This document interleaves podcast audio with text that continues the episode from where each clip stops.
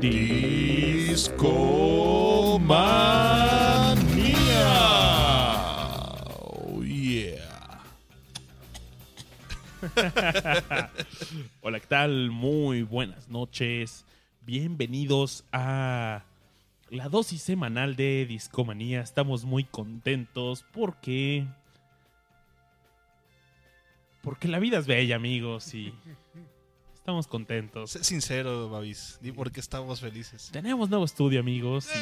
¡Eh! ¡Uh! ¡Yay! Y.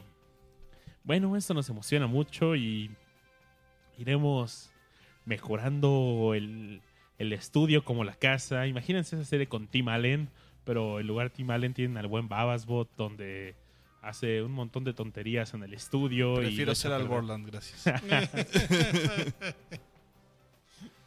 Dicen fotos, fotos del nuevo lugar.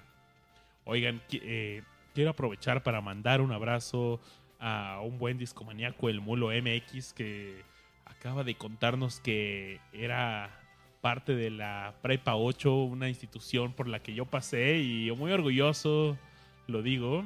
Un abrazo a los colegas, compañeros de la Prepa 8.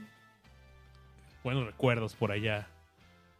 Y por supuesto también a todos los demás que nos escuchan en mixler.com diagonal discomanía. Escuchando este show en vivo tenemos a Omar Manuel Verde, Jared Paredes, Jeremy Mendoza, Adriana Morales y a, por supuesto al buen Tirisco. Un abrazo a todos ustedes y gracias por escucharnos.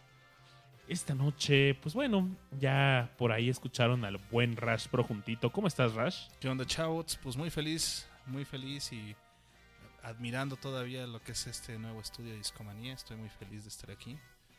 Y pues los cambios son para bien, carnales. Todos los cambios son para bien y pues vamos a seguir dándole. Vamos a seguir produciendo y siendo felices. Oye, Ras, pero hay más invitados. Hay más invitados, es un hecho. ¿Quién estará por ahí? A ver, ¿quién está por ahí?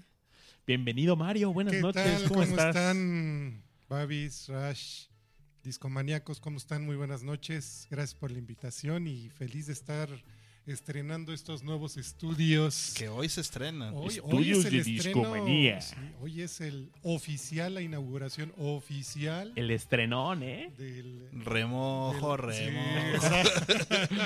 Oye, pues vamos a. Saquen el. El la champaña y. Saca, saca el champú, papu. Saquen unas bebidas espirituosas. Aunque sea hay que brindar con carta blanca, ¿no? Aunque Ya de sea. perdis. Aunque sea, aunque sea. Oye, me dio mucho gusto, perdón que, que tome la palabra así, Babis, saludar a mi amiga Adriana Morales, que, que dijiste que está por ahí conectada. Gracias, Adri, qué gusto. Este, como bien sabes, vamos regresando allá de, de tu espacio y te agradezco mucho nuevamente. Bienvenida. Amigos, esto es Discomanía. Los extrañamos la semana pasada, nos ausentamos, pues estábamos en este cambio de sede, pero regresamos con mucha energía. Por ahí se nos perdió el buen Aureliano Carvajal, pero creo que aparecerá más tarde esta noche. Sí, yo creo que el, el tráfico de la ciudad no le fue benigno. Oigan amigos, y en el pre-show estuvimos escuchando por ahí una cancioncita de Billy Joel que Mario nos empezó a dar un dato curioso. Eh, platicábamos que, que la canción esta de We Didn't Start the Fire, la verdad es que no recuerdo en qué disco viene. Así, Eh, bueno, no sé si alguien. Viene en el tiene. Stormfront, si mal no regreso. ¿Sí? recuerdo. Es correcto. Perfecto, muy Pregúntenle al Billy yo, el maníaco. Bien. Billy Manía. Billy manía ahí, ahí, ahí. Este, y comentábamos de, de todas las referencias de historia actual que, que maneja esa rola. Entonces pensamos que, que a ver si próximamente nos organizamos un showcito, ya sea con esa, y, y vamos a ver si identificamos algunas otras rolitas, ¿no? Que, que puedan ser representativas. O sea, que traigan toda, toda una referencia histórica en ellas mismas. Claro. Y, y bueno, platicamos particularmente de esta de Billy Joel, donde no, no sé cuántas referencias históricas, pero cada línea de la letra de algo habla en particular de la Sí, historia a excepción del coro, todo lo demás Exacto. son eventos históricos importantes en la cultura popular. Es correcto. Entonces, este, a ver si retomamos. De Estados Unidos, obviamente. Sí, sí, por supuesto. Claro. Oigan, también mencionamos hace unos minutos, no, no sé de qué estábamos hablando de los Simpsons, pero me encanta un fin de temporada que cierran con una versión de esta canción, Didn't Start the Fire, sí. pero con anécdotas de los Simpsons, ¿no? Ajá, Así es. Sí, buenísimo. Oye, si ha salido los Simpsons es que triunfaste en la vida, ¿no? Hoy en día ya no. O sea, e- es que esa yo creo que fue en, la epo- en las temporadas de oro, que son de la 3 a la 8, que fueron las mejores temporadas de Los Simpsons. Este, pero después de eso yo creo que ya no es tan tan importante que haya salido. ya, Los ya, ya no es una referencia Pues sí. seguramente pon tú que el décimo, onceavo. todavía. Todavía, pero ya después de eso ya fue un declive tremendo. Sí, ¿lo sientes que, que se estancaron? De o- hecho yo a partir de la, o sea, de la novena para adelante ya ¿En cuál van? creo que en la 28. 20 algo, ¿no? Sí. Y de hecho hubo un bajón así bien cañón, o sea, de lo que fue, según yo, de la 10. 29. De la 10 a la 20 más o menos. O sea, Ujú. 10 temporadas, 10 años de Los Simpsons en los que realmente no produjeron nada de calidad. Yo creo que fue, a lo mucho se rescatabas uno, eh, dos episodios por temporada. Ah, tanto así. Y rescatables, no, no Ajá. así que dijeras, ah, qué buen... no, solo pasaderos, cumplidores. cumplidores. Suelo decir yo. Después tuvieron un renacimiento un poquito antes de los 300 Ujú. capítulos. Y después otra vez para abajo. Ahorita la verdad es que... No. ¿Y todavía tiene para seguir? Yo creo que lo van a seguir produciendo hasta Ya que se muera, más. por ejemplo, Dan Castellaneta o, o Nancy Cartwright, ¿no? Que son las voces de Homero y de Bart, respectivamente, ¿no? Pero ¿Groening sigue siendo creativo? O no, ya no. ¿Ya no? No, ¿Ya no, está no, parte del proyecto? O sea, nada más es dueño, Y básicamente. O sea, es, es el de- es el del balón. Ajá. Él les presta el balón Y a les los presta el balón, sí. Ya. Bueno, pues ni hablar. También sería bueno que luego nos echemos unos rounds de. De, ¿De los series. Simpsons? No, de, deja tú de los Simpsons, de todas esas series que. que- Pues que eh, que hicieron. Han cambiado varias cosas a, a partir de los años. Claro. Que escuchamos. Pero bueno, na- nada es lo suficientemente mediano como para sobrevivir la prueba del Eh, tiempo. Es correcto, sí. Sí, es. No sé, es bastante cruel juzgarlos de esta forma, ¿no? Eh, O sea, es que para mí los Simpsons se acabaron en la novena temporada. O sea, cuando empezó la novena ya... Ahí habían quedado los Simpsons, ¿no? Y de hecho hubiera sido bueno que lo hubieran terminado en la octava. No había necesidad. No había de- necesidad de seguirlo Bueno. haciendo, ¿no? De hecho, en aquella época, si mal no recuerdo, yo creo que las cifras de... De, de- de audiencia. de audiencia era dentro de los 25 a los 35 millones Ujú. en vivo, o sea, cuando sacaban el capítulo. ¿no? Sí. Ahorita lo máximo que llegan es a 3 millones. nada que ver. Bueno, Pues sí, nada que ver, pero nada despreciable audiencia, ¿no? Para, sí, todavía para sigue cómo siendo está la redituable. televisión hoy en día. Por eso siguen, porque sigue siendo de una o de otra forma redituable, ¿no? Pero Claro. Sí. por ahí tengo un disquito de los Simpsons. Se llama The Simpsons Sings the Jazz. sí, está bueno. Y ah, está. Está cotorrón. Está divertido el disco, es la palabra adecuado. Ajá. O sea, no es un disco que escucharía a diario, pero lo podría, lo pondría casualmente por ahí. Y tiene sus canciones de To the Birdman. Está divertido. Ah, pues mira. Pues no estará de más que de repente me ilustres o nos ilustres a todos. Oigan, pues, ¿les gustaría poner una cancioncilla? Y... ¿Por qué no ponemos algo de este disco? ¿Les late? ¿Qué opinan? ¿Qué opinan? Va, va, va. ¿Por Claro qué sí. ¿Cuál quieres poner? Por supuesto. Déjenme lo busco, a ver si está aquí disponible. Está la mano de la rocola. A ver. A- Ahora es quien trae las monedas de la rocola y no hay... Oh, Ah, caracoles. Aure. Caracoles. Ah, sí está en la rocola. Sí está. Oigan, pues vamos a poner esta canción que se llama Do the Birdman. Y... Que fíjate que ya no sale, o sea, también es... ah, ah, No ah, sale Batman, tienes toda la o sea, razón. el. Barto tampoco sale, carnal. o sea, son dos cosas, son dos referencias clásicas que se, Que se han perdido. Sí, eh, no... Y eran, o sea, yo me acuerdo que tú les veías en aquella época y eran. "Uy, ¿cómo no va a estar hasta...? ah, por lo menos salía, por ejemplo, el graffiti del Barto, por Sí. ahí. Por ahí ya salía. no, ¿verdad? Ya no sale. Oye, el hombre Ujú. atómico. Tampoco. ¿no? Hay, hay, mucha- hay muchas cosas que se han dejado de hacer. Y de hecho, yo creo que eso empezó en la temporada 9. Eh, ok. O sea, ahí fue, fue justo cuando hicieron como el cambio de... Muchos de los escritores que fueron buenos en Los Simpsons se fueron. Y ya, o sea, como que perdieron el respeto, por decirlo así, a los ¿Y personajes. se fueron a hacer otras series o...? Sí, por ejemplo, uno de los escritores este, hizo Los Increíbles, que- que- la película de peli. Pixar. Este, otro es Conan O'Brien, que yo creo que todo el mundo conoce, un, un host de este de, De show. de show nocturno, ¿no? De variedad, este que también lleva años haciendo eso, ese es su chamba. Este, otro cuate hizo, o sea, trabajó en Family Guy y, en, en otras series. Otro cuate hizo The King of the Hill. O sea, hay, hay Ah, varios, hay varios este, artistas que, que, o sea, escritores que salieron de Los Simpson y que hicieron sus propias series. Y fíjate, King of the Hill y Family Guy, también dos series como muy norteamericanas burlándose de ellos mismos como, como era la acidez de, de Los Simpson, ¿no? En un, en un inicio. En un inicio, ahorita también ya Ya después, digo, com- entendiendo lo que nos estás comentando, es que se fueron aligerando y terminaron siendo caricaturas sencillamente, ya no Ujú. una crítica social. una crítica social, exacto. Ya, bueno, pues es que no soy fan de los Simpsons, pero sí los llegué a ver.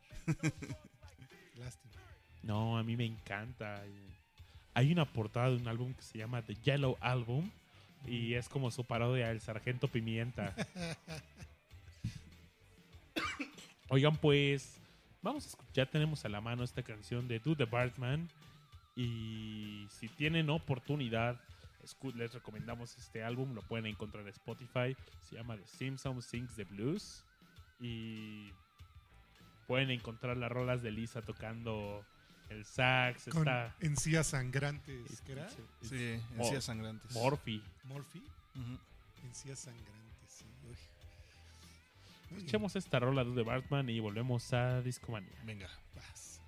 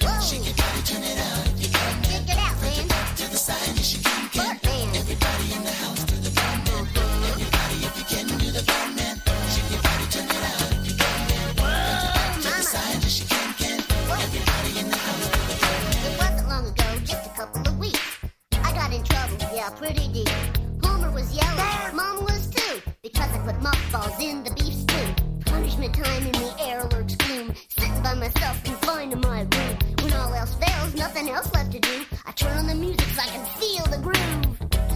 Whoa, I'm feeling the groove now, baby. Bring it back. Whoa, to the Batman. Whoa, Lisa.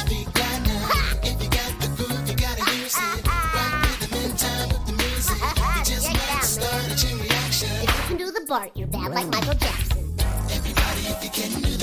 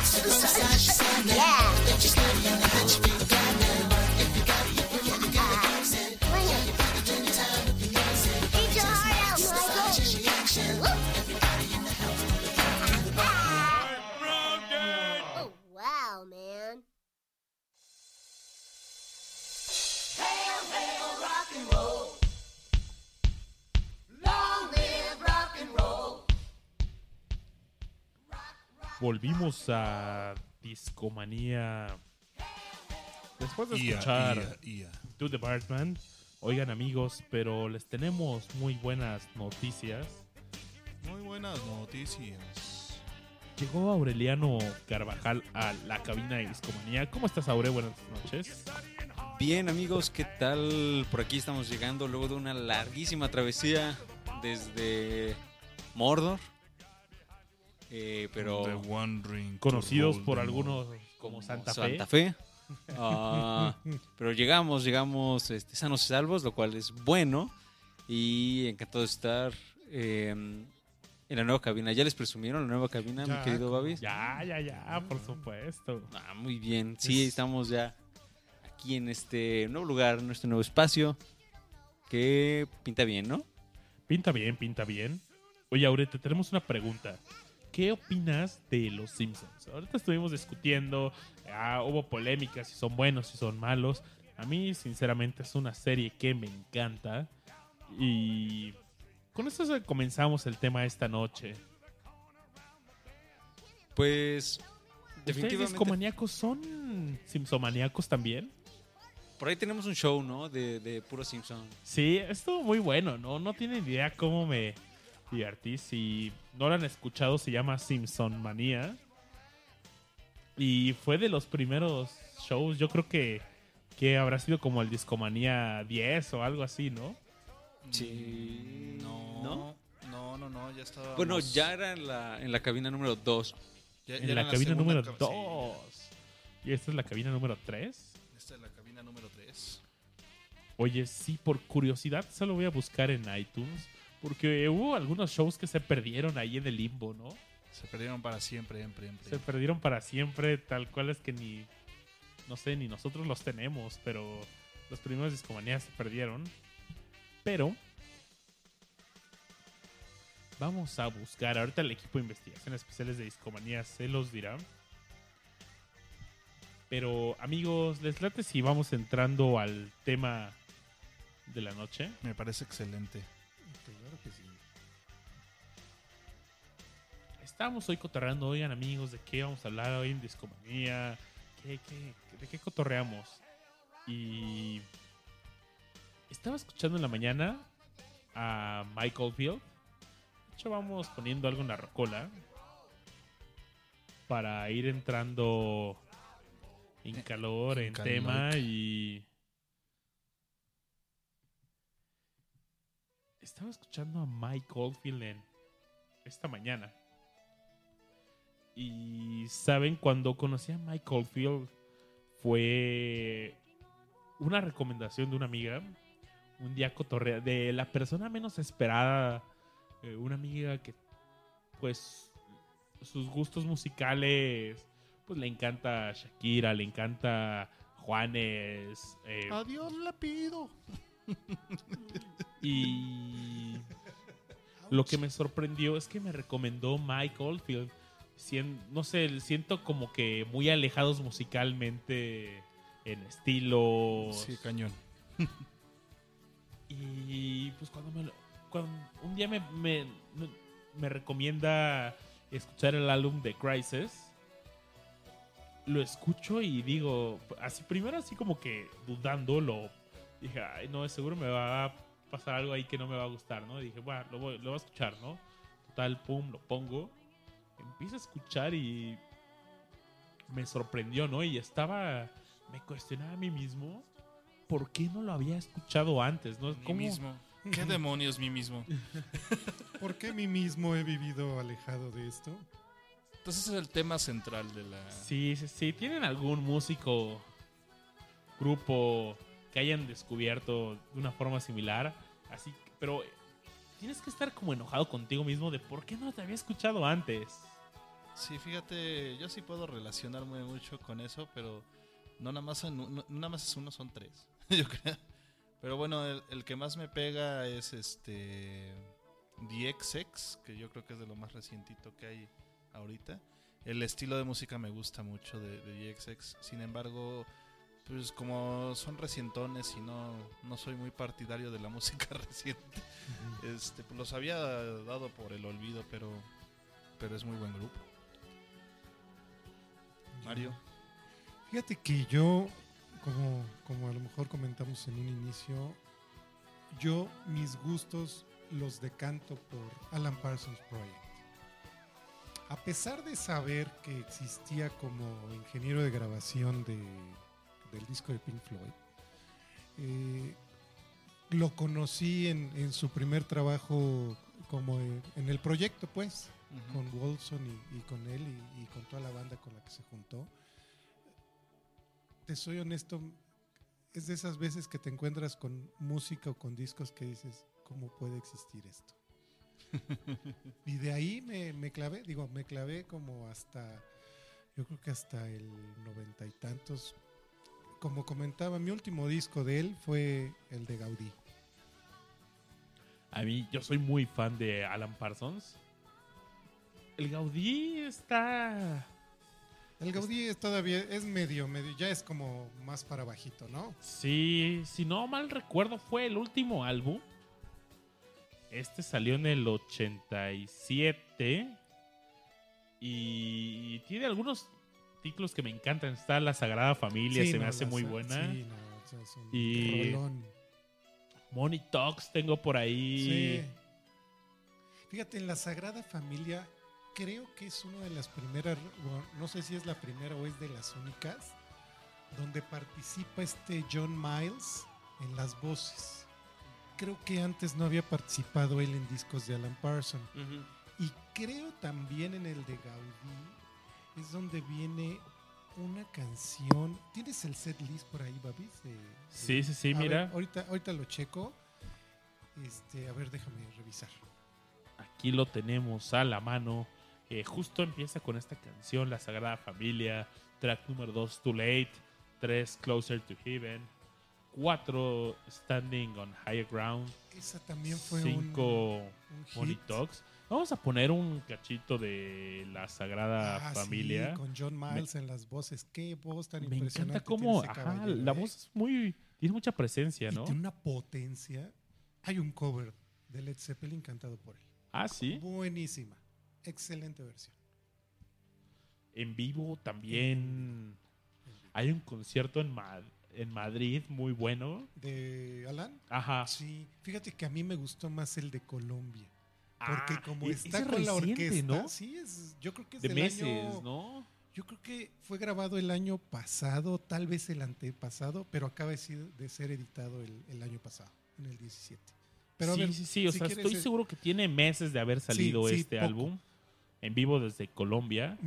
Buenísimo, ¿eh? los arreglos. O sea, por fin reproduce el lado 2 de Turn of a Friendly Card completo. Oye, Mario, ¿sabías que en la carrera de Alan Parsons Project solo hubo un concierto?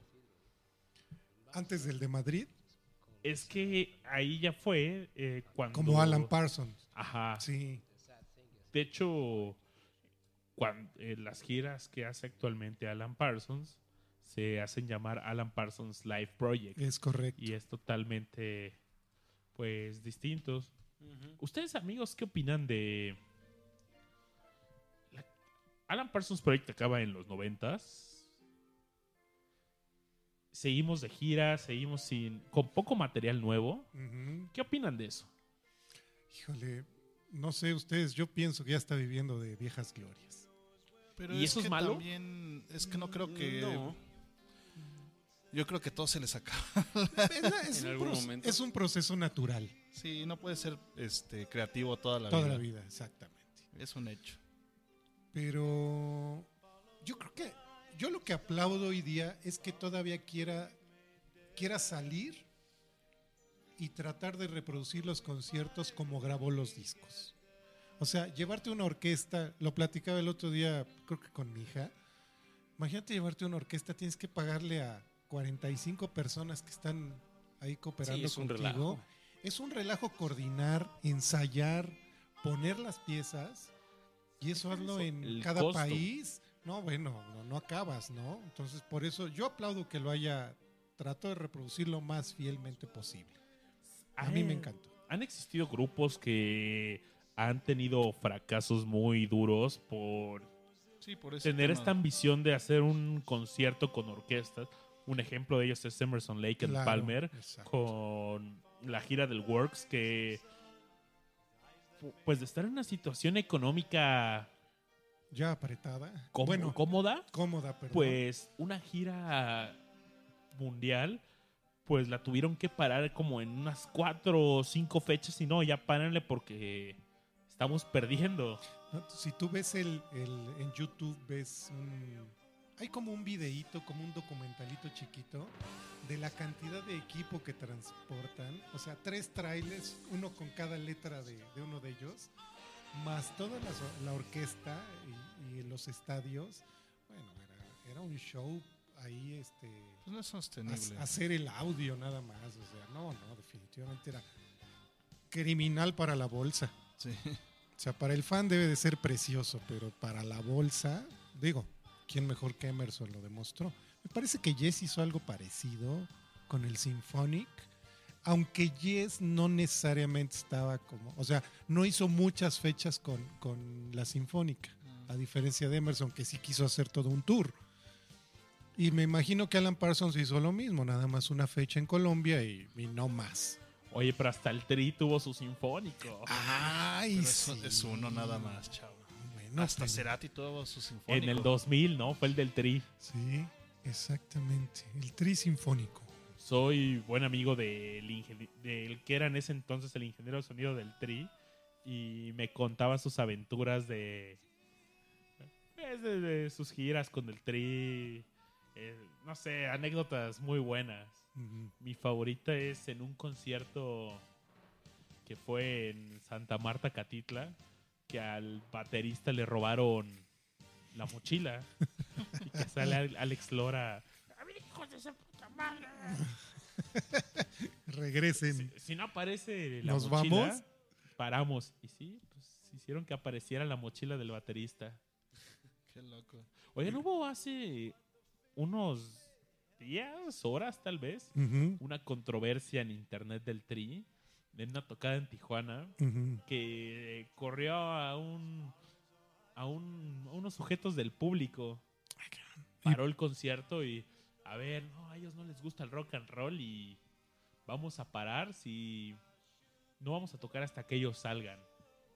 Sí, porque andaban de agresivos los patines. ¿Quién sabe qué andan haciendo? Pero sí vi que se hizo Ah, viral, sí, ¿no? Se armó el traca-traca. Pues sí andaban de agresivos. La idea es que andaban amedrentando gente Mm, y pues al parecer los, los pararon por ello. Oye, otra anécdota que me contó mi brother en un concierto en el antiguo toreo de Cuatro Caminos, ya no existe, mm. pero ahí en los 90 hubo dos conciertos seguidos y uno lo cancelaron porque se agarraron aguamás. y me enseñó la grabación mi brother y lo primero que se escucha, a ver culeros, a- pues a ver hoy cómo se portan porque ayer se pusieron bien malas copas y Órale. no po- por, la esta gripa no me deja hacer la voz aguardientosa, pero Mm. prometo intentarlo otro día. Oye, Mari, entonces, a ti Alan Parsons Project te sorprendió. Sí, sí, o sea, me, me choqueó porque eh, me lo presentó un, un amigo de, de la prepa que había sido compañero mío en la secunda, en la primaria. Me lo reencontré en la preparatoria.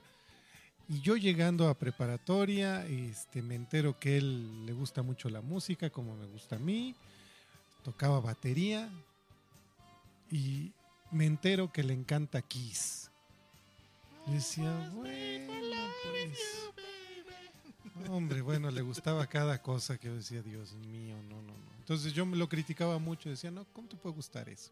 Y un día me sale con que le gusta Alan Parsons, y no sé quién sea. Mira, te voy a grabar un cassette y me grabó el primer disco de Alan Parsons. El que todo el segundo, el lado B, que eran LPs en aquel momento, es este La Casa de Usher. Ah, buenísimo. Pero todo es con orquesta, o sea, Sí, sí, solo sí. hasta el final entra en una rola ya la banda. Pero termina, digamos, la, la sinfonía dedicada, porque son varios movimientos, a la casa de Usher. Y, y ahí fue donde dije, no puede ser, o sea, si este amigo puede hacer esto. Este viene en el primer álbum, ¿no? En Sí, sí. Tales of Mystery and Imagination. Tales of Mystery del 76, sin, Sí, es correcto. que De es- ese álbum a mí me encanta de Raven. sí, de casco famontilado. Es Ah, ese álbum es delicioso. La mezcla de todas las piezas, cómo las conecta, Sí. es otro de los grandes aciertos que tuvo en ese disco. Pues tiene esta peculiaridad que el- álbum nunca se detiene. No, no, es un, es un sinfín. Están los tracks, están las separaciones, pero porque tiene que haberlas. Pero ustedes lo pueden escuchar. pues, Es una canción sota. Es una es un álbum que vale la pena escuchar de. de estos álbumes que vale la pena escuchar de inicio a fin. Sí, de acuerdo, totalmente de acuerdo. Y de ahí, bueno, nos podemos seguir con todos los demás que siguen de Alan Parsons. Pero ese a mí me impactó de alguien que no conocía. Y a partir de ahí le reconocí todo lo que ha hecho. Me acuerdo que estábamos en el concierto Aure y había una canción que no ubicábamos en ese entonces. Creo que era Hawkeye. Y un, un señor, estábamos tú y yo preguntamos, oye, ¿de, de qué álbum viene esta? Y un señor al lado y nos dijo, no, pues viene en el Vulture Culture. Mm, Oigan, pues les da ¿Qué canción nos recomiendas, Mario, para alguien que quieras iniciar en Alan Parsons Project? híjole. Es que yo creo que depende qué tan clavado andas en la música. Si, si andas apenas acercándote a Alan Parsons, a lo mejor te recomendaría las partes más suaves, más ligeras, este, Don't Answer Me, tal vez. Ah, qué rolón. Pero es muy baladón, ¿no? Sí, es muy sí, meloso. o sea, melosón suave. Oye, a, a mí me encanta el video de esa. De rola. Don't Answer Me. Es ¿Es, un es de caricatura? Ajá, sí, es un- claro. Limelight es una canción muy bonita. Es intermedia entre la melcocha y, y- y- y el roxito. Y la canta el, el que fue cantante de Procol Harum. Ah, sí. Él, él es la voz de, de esa canción, de Limelight. Y habla de alguien que es un artista y que, pues, que vive y respira para, para la luz del escenario. O sea, la luz del escenario tanto lo transforma como lo, este, lo pone nervioso, lo... Es, es muy buena, muy buena la referencia. La verdad es que si pueden, denle una checada a la letra. Ahorita no, no la traigo fresca, la verdad traigo la melodía en la mente, pero no la letra, pero está bonita. Si quieres por ahí este, buscar algo, es una canción suavecilla y, y buena de la casi etapa final ya de Alan Parsons, de lo último que me parece que estuvo decente. Ok, ok. Si quieres esa, si no, este, bueno, pues, ¿por dónde pasamos? No, pues chinga tu madre. Ah, no, no, no, no, no, no, por favor, con, todo respeto. Este, pues si no, ¿qué sería? Algo del, em, ¿cómo se llama este? El de Pyramid.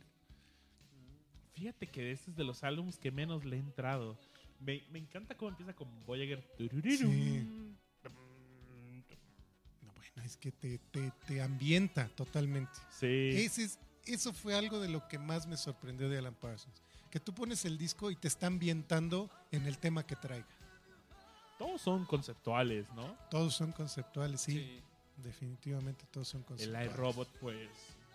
Del Pyramid hay una canción que me gusta bastante, que se llama, que les recomendaría, aunque también entraría dentro de esa, De la parte suave. no, de la parte más clavatona, Ah, tal ok. vez, es un instrumental que se llama Hypergamma Spaces. Ah, Ah, claro. qué buena.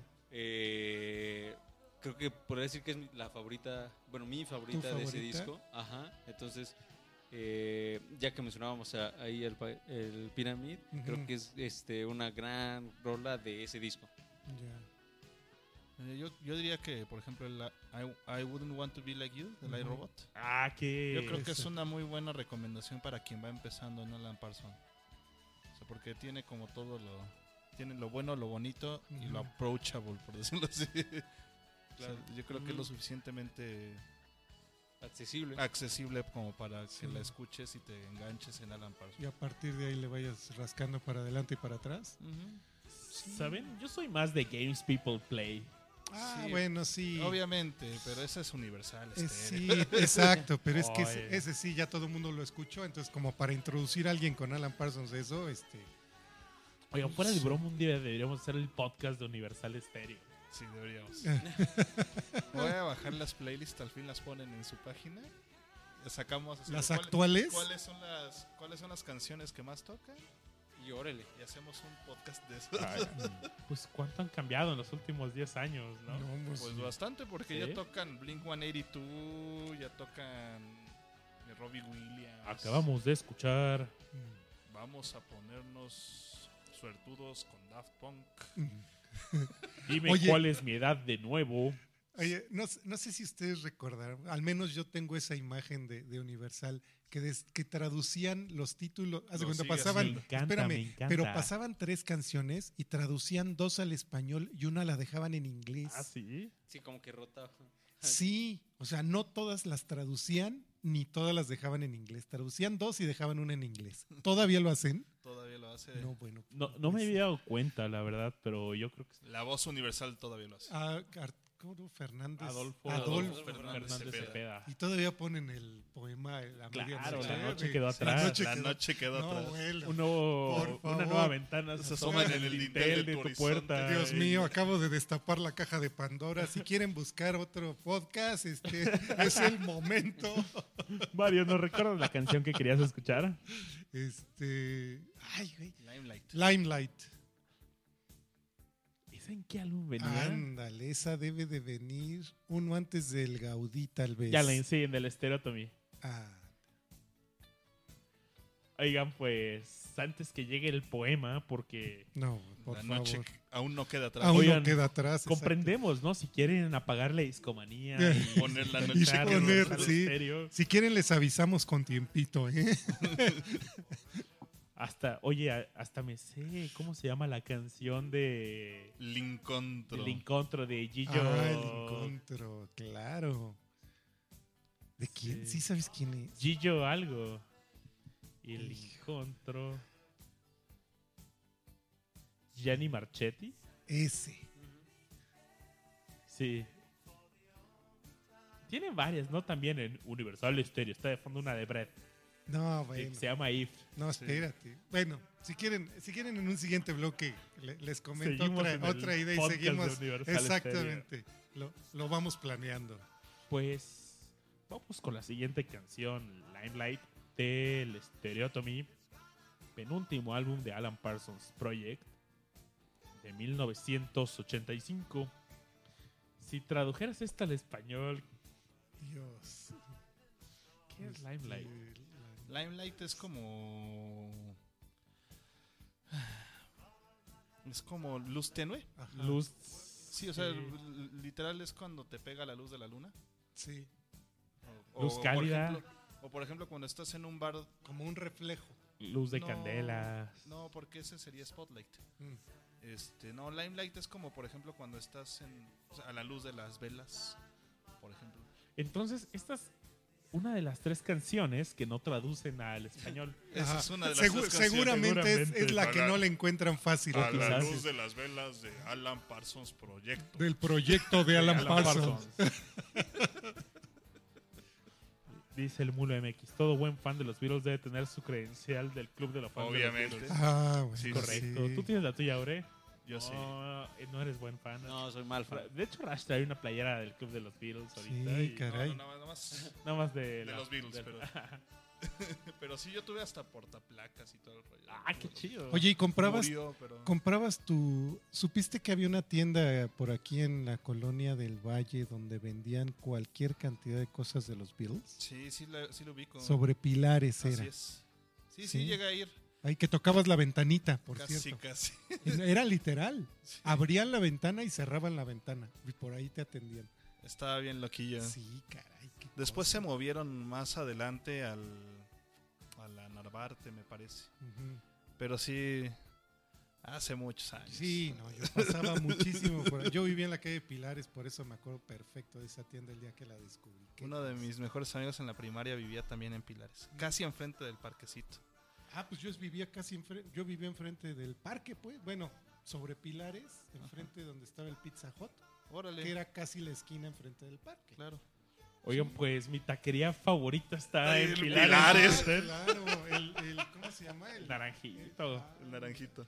Sopa de tortilla 10 pesos. Taco Uf, al pastor unos taco al pastor, 50. unos 50. No, pero el naranjito está aquí en, en esta, ¿no? Hay otros, hay más sucursales. Pero ¿De ese era el bueno, el No, de... bueno, ok. Digo, de esos tiempos ya no, carnal. Ya no, ya está 5 pesos el taco. No, yo creo que más. ¿Quién sabe? Híjole. Vamos a escuchar Sí, Limelight. Volvemos ya. Discomanía.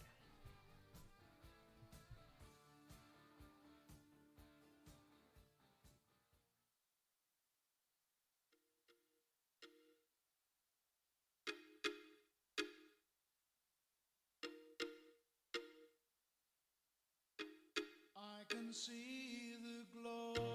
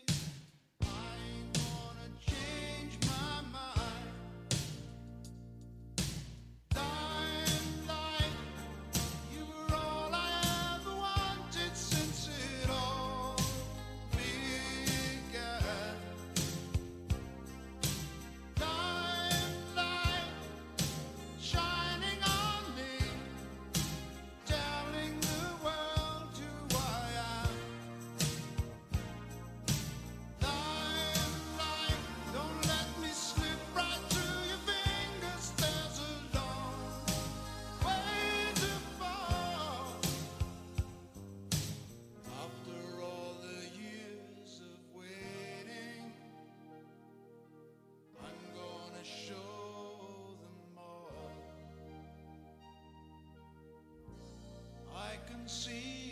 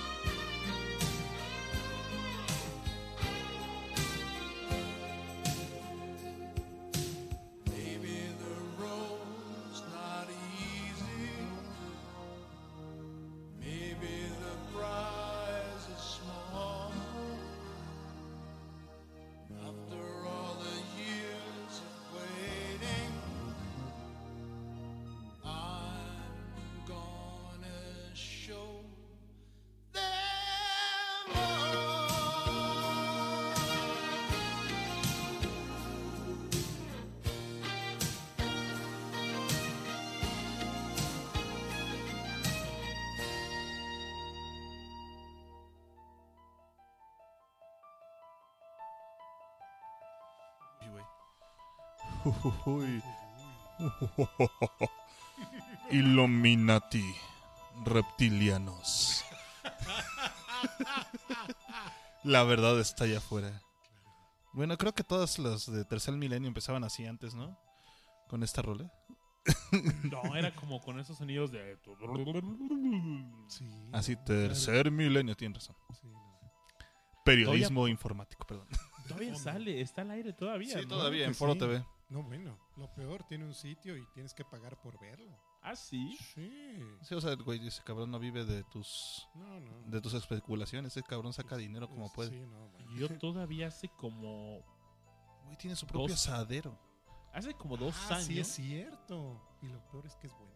Hace dos años vi el programa en la televisión y lo que me sorprendió es que había comerciales dentro del programa. O sea, no en los comerciales Ah, no, habituales, claro. No, no, no, no. sino no. eran comerciales dentro del programa. Eh, eran de Jaime Maussan. Es que ellos. Eh, de sus cosas. Vendiendo. Carne. Cal, no, caliente. Eh, Ca- sí. boilers o un pedo así. Lo que fuera que tuviera en ese momento, ahorita creo que son las carnes que es el asadero tercer milenio, porque es carnes de otro mundo. Haz el favor. Híjole. Oigan, mientras escuchamos esta canción de Alan Parsons Project, que al principio había. No sé, no lo ubicaba y ya cuando empezó dije, ah, qué buena rola es. y qué bien la canta el vocalista actual, PJ Olson. Qué buena voz tiene este brother. Pues Mario comenzó una discusión, una plática, ¿no? Cuéntanos, cuéntanos. ¿Cuál, cuál de las dos, perdón?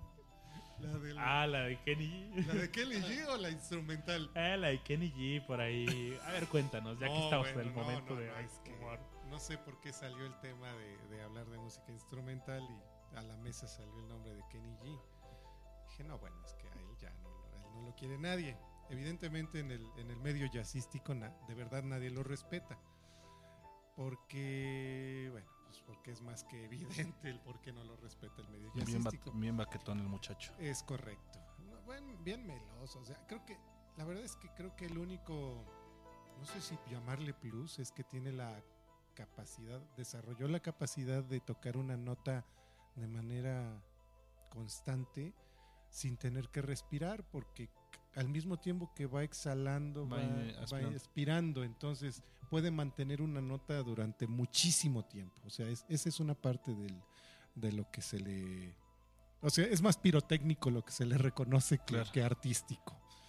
Y, y recordé que hay un chiste donde por alguna razón eh, llegan ante, ante Dios Kenny G y, y- y pongamos a alguien menos salvaje del que dije, porque sí, hasta frío me dio.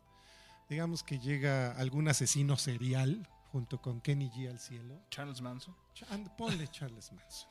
Sí, que es más suave del que yo había pensado o había comentado. Y entonces les pregunta a Jesucristo, hace como un consenso ahí, oigan, pues a ver, voy a tener buena voluntad esta vez y, y vamos a revivir a alguien. ¿A quién revivimos? Y evidentemente todo el mundo votó por Charles Manson. Ni la propia mamá de Kenny G votó por él. Y de ahí salió también el tema de que hablábamos de música instrumental, de cuánta música instrumental nos ha tocado vivir escuchar y que se han colado dentro de las diferentes etapas musicales que hemos vivido. Retomando ahorita la charla de lo que era este Universal FM, bueno, hubieron muchas, muchas canciones instrumentales que ahí se volvieron muy famosas y como de uso común, pero no era la única estación donde se escuchaba eso. Música instrumental intercalada con música, ya sea disco, rock. pop. Ahorita que, que dijiste disco me acordé mucho de el medley de Star Wars disco. Híjole, el de Nico. Ah, yo lo tengo por ahí el. Buenísimo. Yo encontré un cassette con eso. Yo tengo por ahí el vinil y me lo encontré en 30 pesos. No, seguramente. Con... que, que era Mico, pero era quién más. Eh, ¿No era Giorgio Moroder que no estaba metido ahí? No, ¿Solo era no Mico? creo, No creo. Ya. Sí, pero, pero, bien botán esa cosa. No, qué cosa. Bueno, es que era cuando. Ah, ¿Se acuerdan de cuando había estos éxitos que juntaron música clásica en, Gal- con, beats? Este, ¿qué? Who con Classics. Ah, Hooked on Classics. Y claro. después los Stars on 45, que eran puros éxitos este, pues de muchas piezas, ¿no? Mezcladas con, con cierto beat y pedacería. ¿Cómo se puso de moda eso? Pues eso le dio todo lo que conocemos hoy como antros, discos y cosas. De ahí salieron los DJs de bandita en la cabeza. ¿Por qué de bandita en la cabeza? Ah, no sé, es que los 2000 todos traían bandita en la Ah. cabeza. Híjole. Oigan, en la, me está acordando en la portada de este ¿Del de disco Mico? de, de Mico, Ujú. que salen ahí Dos robots. como, no, son como astronautas, ¿no? Aquí lo tengo a la mano y se ve como Ups. una luna, un sol de fondo, una estrella y muchas nubes.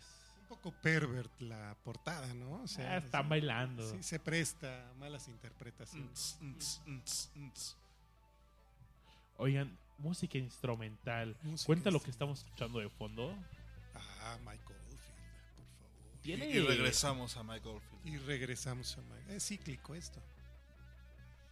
de, la- de lo que me encanta esta canción que pues es instrumental tiene solo algunas voces que realmente es como una narración me llama la atención porque te va narrando tiene un maestro de ceremonias la rola Ujú. Y ahora nos me encanta cuando van presentando los instrumentos Eh, bajo con distorsión bla bla bla y entra un bajo bien atascado de repente guitarra distorsionada Eh, y al final Tubular Bells Que Me así se llama ese disco, ¿no? sí sí sí Sí. el primer álbum por cierto de Virgin Records. Y el, el segundo álbum de, de este cuate, de Mike. Primero hizo una grabación. de un Oye, disco no, no le hemos previo que preguntado quemó. a Aure qué, qué artista le impactó tanto no haberlo conocido. ha estado muy Que callado. Aure ¿no? Sí. Sí, Aure Aure. estás ahí Sí, aquí estoy. Hola, hola, hola. Sí, presente. Presente. Eh, es, es una pregunta difícil que me hubiera gustado pensar un poco más. Pero posiblemente sería Donovan. Ah, cuando yo escuchaba los cuando, yo- cuando yo empecé a escuchar los Beatles hace como ya de manera como más consciente que posiblemente mm, que habrá sido entre los 13 y los 16 años seguido mi padre me recomendaba así ah ¿por qué no escuchas algo de Donovan? en ese entonces pues este la verdad no le hacía mucho caso eh, y siempre así como que Tú no estás en onda, papá. Sí, ¿qué es eso de Donovan? Ah, eh, y así pasaron los años. eh, pero luego me enteré que mm, Donovan acompañó a los Beatles a ese este, icónico viaje a la India. ah, y que incluso les había enseñado pues técnicas de guitarra pues eh, bastante interesantes y que llegaron a usar en el álbum blanco. Ah, y pues ya un poco más este, conectados estos artistas, decidí entrarle a, a Donovan y resultó eh, ser uno de mis artistas pues preferidos, eh, a quien incluso pues hay quien lo, lo llega a nombrar así como el Bob Dylan escocés, eh, porque pues es un, es un músico folk, pero que algo, además de su brillante, este, pues sus brillantes líricas, eh, algo que también me, me encanta de él es que hizo grandes colaboraciones. Eh, por ahí hay, hay algunas con el grupo de Jeff Beck. Y entonces él posiblemente no tocaba así un gran solo este, propio de los 60, ¿no? Eh, pero se supo juntar con las personas que sí lo hacían. eh, y como resultado, pues tenemos grandes discos. Ah, hay uno, hay dos quizás que me gustan así en particular. Quizás el que más me sorprendió y para también entrar con el tema de, de la sorpresa.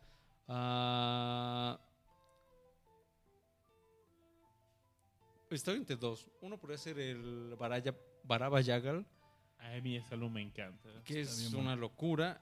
O el Hordy Gordy Man, Mm, que también Y de hecho, primero sale el Hordy Gordy Man y luego sale el Barabayaga. O sea, seguía como en ese mismo flow de grandes discos. Y que creo, bueno, a mi gusto es, es este, pues así como uno de sus picos. Y justamente en.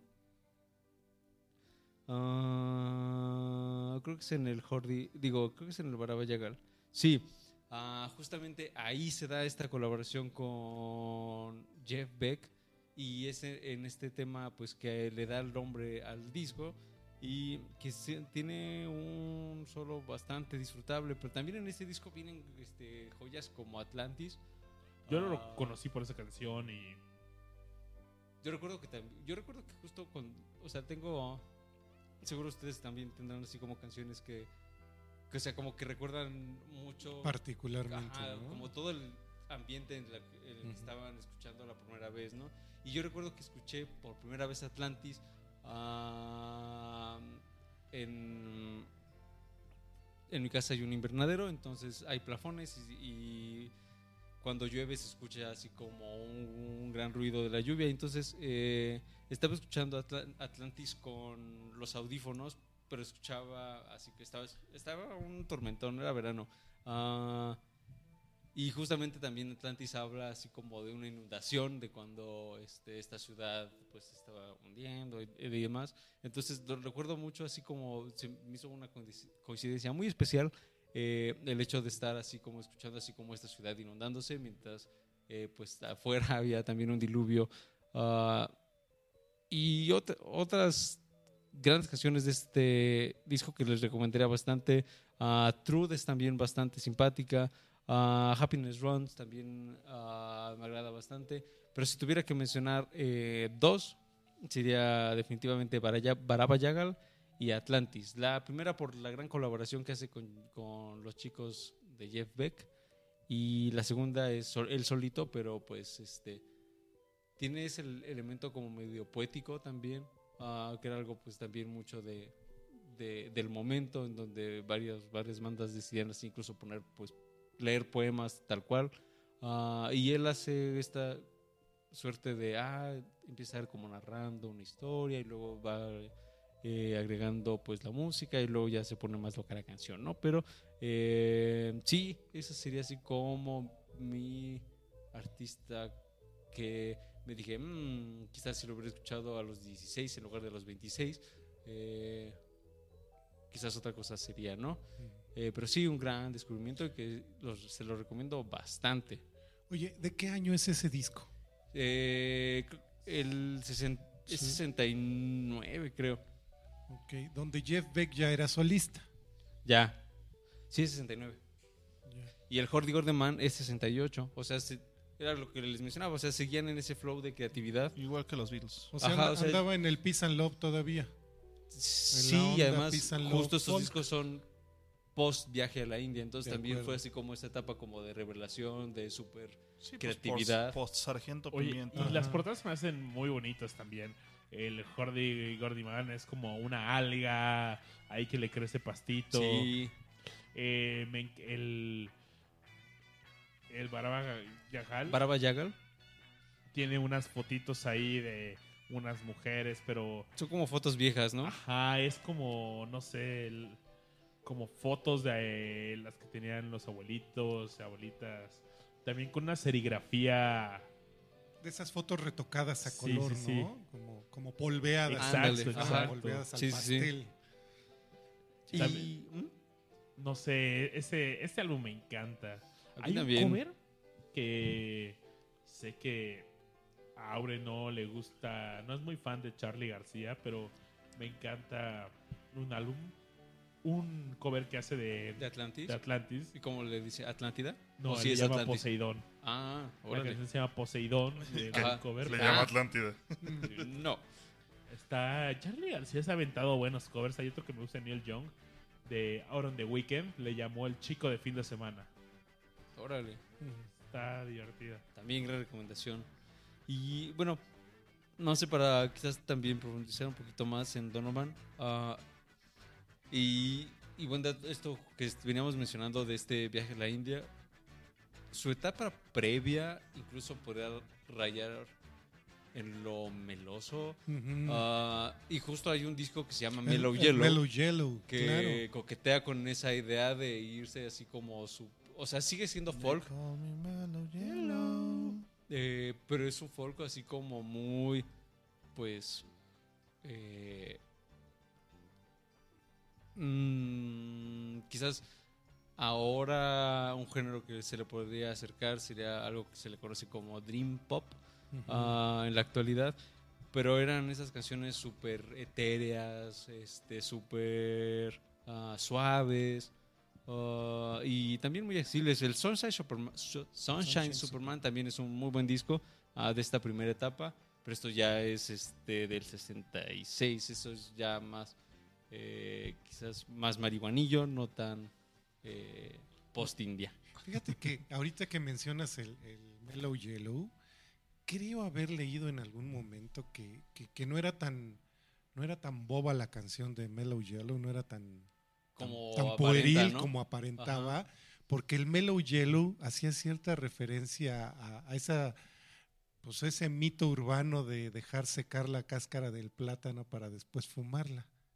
Y entonces la ese era Y tiene el, todo el sentido. el viaje era el Mellow Yellow, claro. ¿no?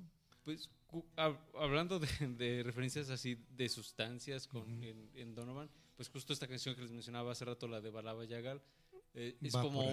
Va por ahí porque, o sea, narra la historia como de, creo que es una chica que va como con una suerte de como este Chamán. chamán, o algo así que les hace y le hace como todo este ritual y demás y habla así como de sustancias que están así como en el aire eh, y todos estos rituales y demás, que también es así como algo pues súper hipioso y que algo que estaba viviendo al momento y que seguro él y muchos artistas y personas pues lograron experimentar en su momento y quizás hasta la fecha.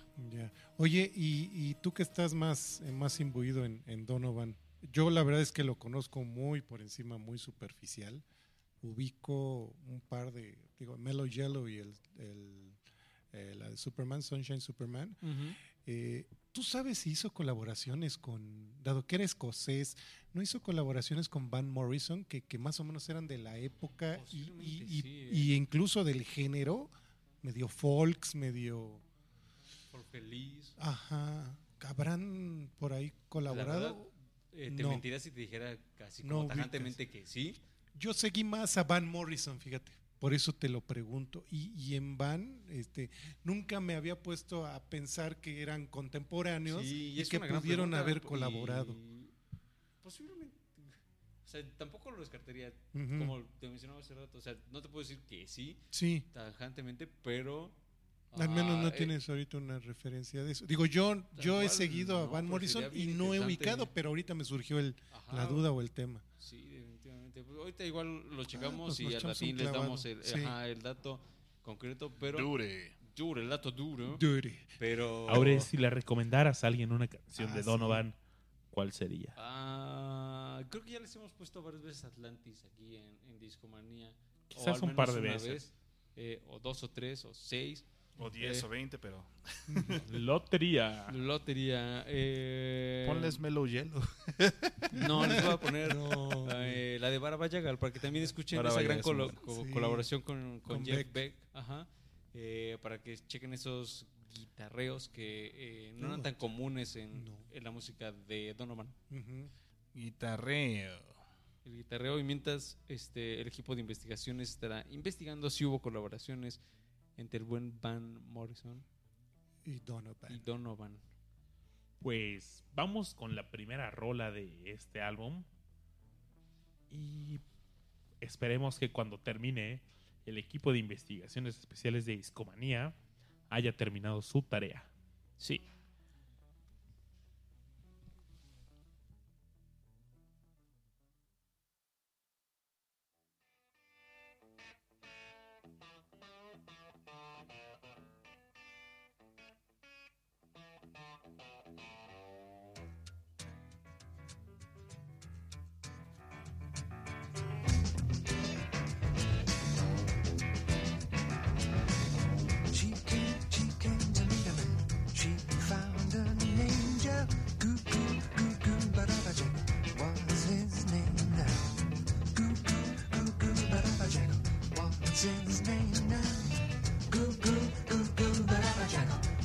his name? Down. He's very wise in the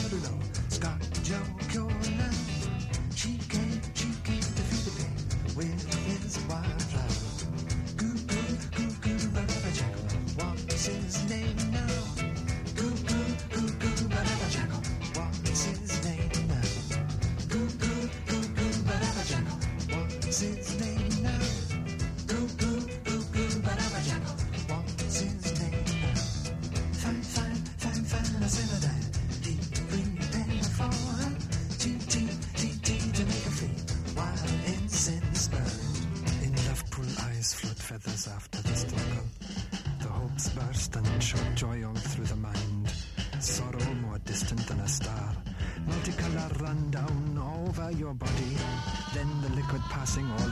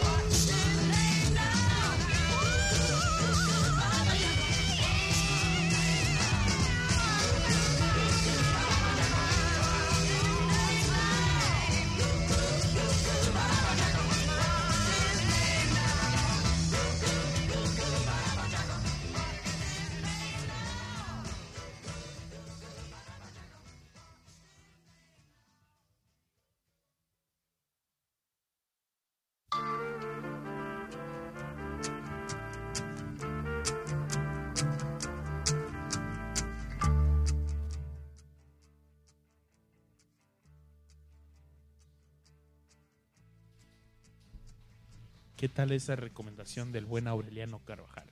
Hoy lo estábamos disfrutando bastante y el buen Mario me hizo una gran pregunta. que ¿Quién era, ¿Quiénes eran las chicas que estaban ahí cantando? Las vocalistas, Eh, las sí. vocalistas. eh, porque bueno, Donovan es así como la voz principal, pero eh, quienes lo acompañaban era Madeline Bell y Leslie Duncan. Ah, Leslie Duncan es este de batalla, ¿eh? En esa época. Sí, y, y esta Madeline Bell era una cantante de soul. Entonces, pues también traía ese Uy, punch. sí. Ah, y bastante disfrutable esta canción. Muy buena Muy buena Esperemos que la hayan disfrutado tanto como nosotros. Y de Van Morrison, ahorita como que me quedé pensando, quizás así una de las canciones con las que lo piqué, así como, o como medio llegué. Yo tengo una favorita en Money We Trust. a- En Money We Trust. Me encanta esa. Es mi favorita de él. la mía sería Gloria. Sí, O al menos, más bien, no sé si favorita, pero a lo que iba era mencionar que a través de esa canción fue como que dije, ah, como ahí- accediste a Van Morrison. Ajá, exactamente. Más bien sería así como, fue como esa eh, forma de encontrarlo y que también es una canción que, que recuerdo con bastante cariño y que también se pone así medio locochona. Sí. A mí me encanta también Gloria. Fue de las pocas canciones que aprendí a tocar en la guitarra.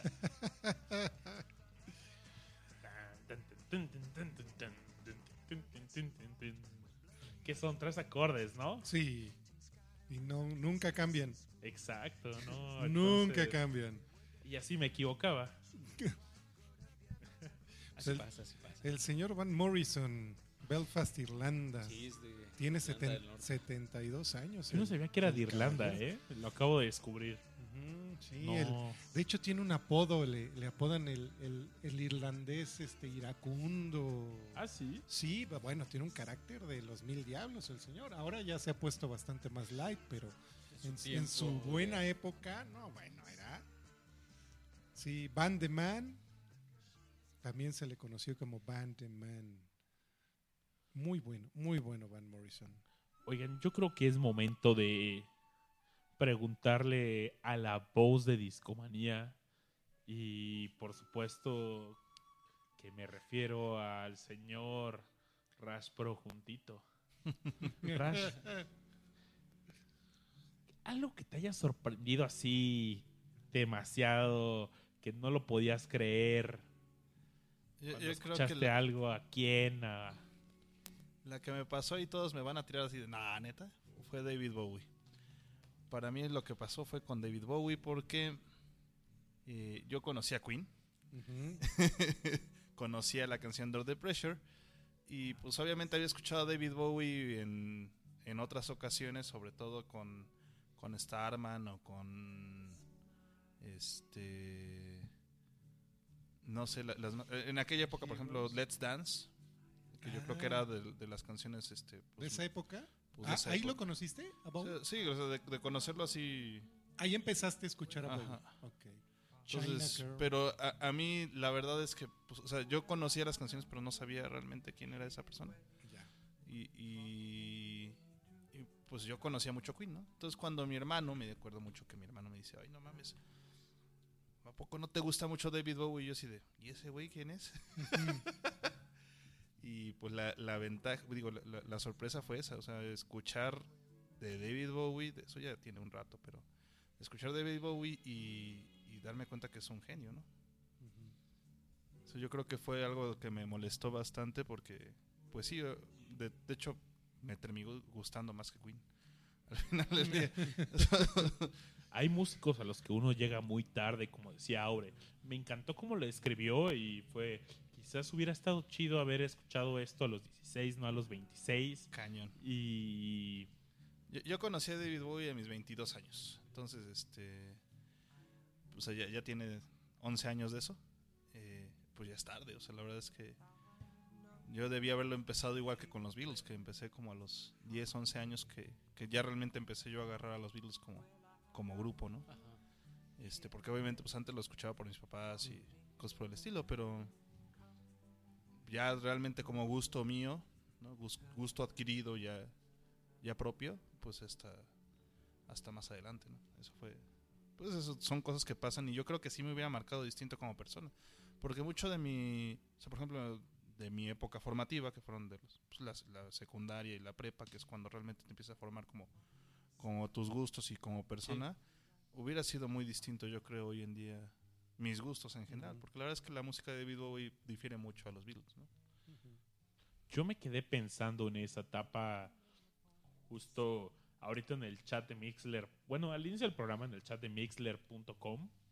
eh, el buen Mulo MX, que es discomaníaco frecuente de, en esta transmisión, pues hizo comentarios de la prepa 8 y yo, ah, pues a huevo, yo también iba ahí. Y recuerdo que en esa etapa justo empecé a... No sé, yo no escuchaba lo mismo que mis brothers. Mis brothers eran, estaban más clavados en lo que estaba en ese momento en radio. Ah, como la mayoría de la gente, carnal. Y, y yo también lo estaba en un momento, pues seguía ahí los éxitos del momento de, del rock, eh, pero en algún momento empecé a adquirir ese gusto de ir escuchando música ya... Creo que yo vivo principalmente en los 70s, entrando a los 70s, eh, ni siquiera llego tal vez a los 80s. Eh, los primeros músicos con los que me clavé tanto fue Neil Young, también. Acuerdo que me sorprendió mucho cuando escuché por primera vez a Dire Straits. Justo con Sultans of Swing. Estaba viendo un video en YouTube. Y cuando lo vi dije, ¿qué? ¿Qué es esto, no? Y para mí era como un descubrimiento, pero llegaba pues, con algún amigo. y dice, ah, sí, son estos güeyes. Y mira, te presto estos discos. Yo, no sé, ese sentimiento de descubrimiento es chido, ¿no? Sí, es algo que se pierde con los años también, porque obviamente tú mismo vas buscando gente que congenie con tu forma de pensar. Entonces, por la misma forma en la que somos, o sea, dejas esa etapa de exploración a un lado, ¿no? Porque no buscas más la... Rash, en ese momento eres una hoja en blanco, ¿no? Sí, Estás formando sí, tus gustos, entonces no es lo mismo un descubrimiento que haces ahorita que a uno a los 16 años. Ahora imagínate, ahorita estamos hablando de eso, pero no sé, en 20 años que digamos, ¿cómo no conocí a este grupo? ¿Sí me explicó? O sea, conforme va pasando más el tiempo, más, más impresionante se vuelve el que no conozcas algún grupo o artista. Pero sabes que yo tengo, yo tengo una opinión y esta sí es por la diferencia de edad. Claro. A mí me tocó el final de la música disco en una etapa de, de secundaria y empezaba el rock nuevamente a regresar a la radio. Algo que comentabas que, muchos empezamos escuchando música por la radio, pues era inevitable. O sea, la radio alimentaba tu curiosidad y es cuando ya te dirigías a buscar los discos. Porque, o a lo mejor si tenías el hermano mayor que ya había escuchado en la radio y había comprado los discos, también tomabas esa música. Ese sería un punto. Entonces, si, si fuera que la música que te marcó fue la que escuchaste en la secundaria, pues yo seguiría escuchando música disco tal vez, o los primeros éxitos del rock en los setenta y tantos, ochentas. Pero no fue así. Más bien me creó una curiosidad adicional por la música. Es que ese es el punto de diferencia. Mucho, o sea, a nosotros, estando aquí en esta mesa, yo creo que una característica nos- que nos define es el buscar la música. Mucha gente no sale de ahí. Es correcto. Ese era, esa es una parte. Y la otra es, yo no me arrepentiría de, híjole, es que descubrí a David Bowie a los 23 años. ¡Qué padre! Porque te puedes echar para atrás 10 años o 15 años en la discografía de Bowie y todavía te faltan otros para adelante. O sea, vas a tener mucha música de referencia y te va a abrir expectativas para escuchar a otros músicos. Lo que empieza a ocurrir, no sé si nos ocurre a todos aquí en la mesa, yo creo que es por ahí también mucho. Escuchas un disco, por ejemplo, el Let's Dance de David Bowie. Y cuando volteas la tapa, bueno, cuando eran LPs, ¿no? Y volteabas el disco y traía quienes participaron ahí, descubres que Stevie Ray Vaughan tocaba ahí. Y es- este cuate me gusta lo que hace en esa guitarra. ¿Qué tocará? Y te encuentras con que el caballero tocaba otro tipo de música totalmente diferente, diferente. a lo que a lo que hizo con Bowie y que lo hacía además excelente. O sea, tocaba un blues delicioso, mm, tal vez a la altura o pudo haber sido el gran sucesor de Eric Clapton y no tuvo tiempo. Hay vocalistas con David Bowie que también han salido y entonces te vas rodeando de músicos y de música que te van abriendo el espectro. Y ya no terminas siendo rockero o, o- o músico o, o gustoso fan de un género nada más o de un grupo, sino que tu expectativa se va ampliando de una forma que acabas metido en el jazz, en la música conceptual, vas abriendo para todos lados y te puedes aligerar o te puedes poner súper denso, pero te vas abriendo para muchos lados. Es la diferencia entre solo escuchar música y que te guste y le investigues. Al menos a mí, esa es mi experiencia, así me pasó a mí. Sí, sí, es un hecho. recordé cuando descubrí a Deodato y me hice.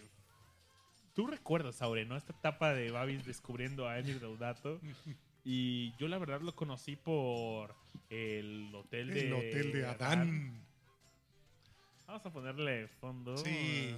Que seguramente lo han escuchado en esta estación de radio tan mencionada en este programa, quizás en otros también. Pero seguro han escuchado esta canción en algún momento ahí en, en la radio, quizás en algún taxi. no sé, en algún lado. Y me encantó. Una más para el especial de instrumentales. Oye, es correcto, ¿eh? Te digo que hay mucha música instrumental que Que por ahí nos por fuimos ahí. encontrando y que la vas reconociendo y dices, yo escuché eso. Después voy a la tienda de discos que frecuento y en ese momento no, no había buscado más en internet. Solo vi, ah, ¿tienes algo de Deodato? Ah, sí, sacaron ahí un Wakali. Mm, Sírvete, Sírvete. o sea, sírvete, papi. y digo, no tiene tantos álbums, pero Date. prácticamente tenía un Todos. 80% de la discografía de Deodato. Me lo llevé, incluyendo singles, todo, ¿no? Lo único que no me llevé fueron compilaciones. No soy tan fan de las compilaciones. Y Esos son para Spotify, carnal. Cuando tienes flojera de hacer la lista de reproducción exacto. con las más escuchadas, el de ponte esa cosa. Sí. No, es, es bueno cuando no conoces a un artista también. Ah, eh. te da un panorama. Es como, ok, pues es la es la forma segura de entrarle, ¿no? Sabes que vas a tener éxitos ahí, ¿no? Pero no, a mí me encanta cuando conozco a un músico que quiero conocer, eh, quiero descubrir más de un músico. Me encanta es voy desde el primer álbum y, Para atrás. y de ahí hasta el presente y pongo el primer álbum de Así habló Zaratustra. ¡Pum! Me encantó esos ritmos brasileños, locochones. Y este señor llega también a, a la música disco. Tiene este. Me encanta esta canción de Es un gusto culposo SOS Fire in the Sky. de- donde hay un aplauso al mismo tiempo de un tarolazo. Fíjate, esa no la ubico. No, a ver, la voy a poner nada más de A fondo ver. tantito. Para Seguro saber de sí. qué hablas. Digo, de nombre no. Posiblemente la haya escuchado. Y... Toda la música de Odato es instrumental. No, de hecho, justo esta. Esa pieza no es instrumental. Sí, no es. Es más una onda disco. Viene en un álbum que se llama Motion del 84. Ay, todavía llegó hasta allá con su música disco. Sí, sí, sí. Y mira, empieza algo así.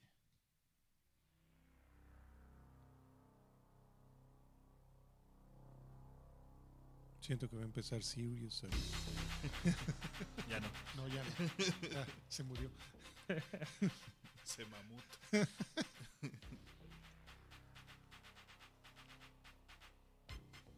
No, si es Guilty Pleasure. es- Ya sé, creo que ya sé. Ah, Sí, sí, sí, sí, cómo no.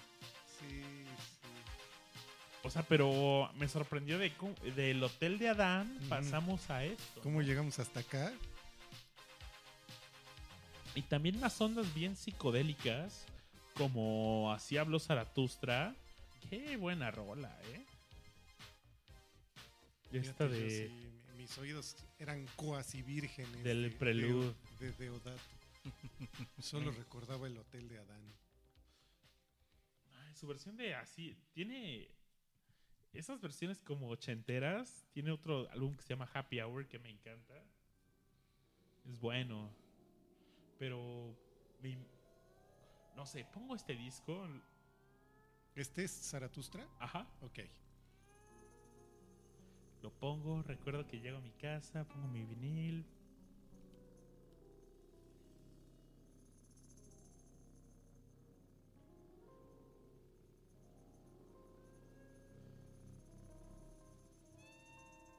Y pues bueno, había visto Odisea en el espacio, sabía, tenía una idea de qué es lo que iba a escuchar, pero esto superó mis expectativas. Me encanta cuando le pone a alguien tanto a su estilo. Y para mí esto lo hizo Deodato en esta interpretación.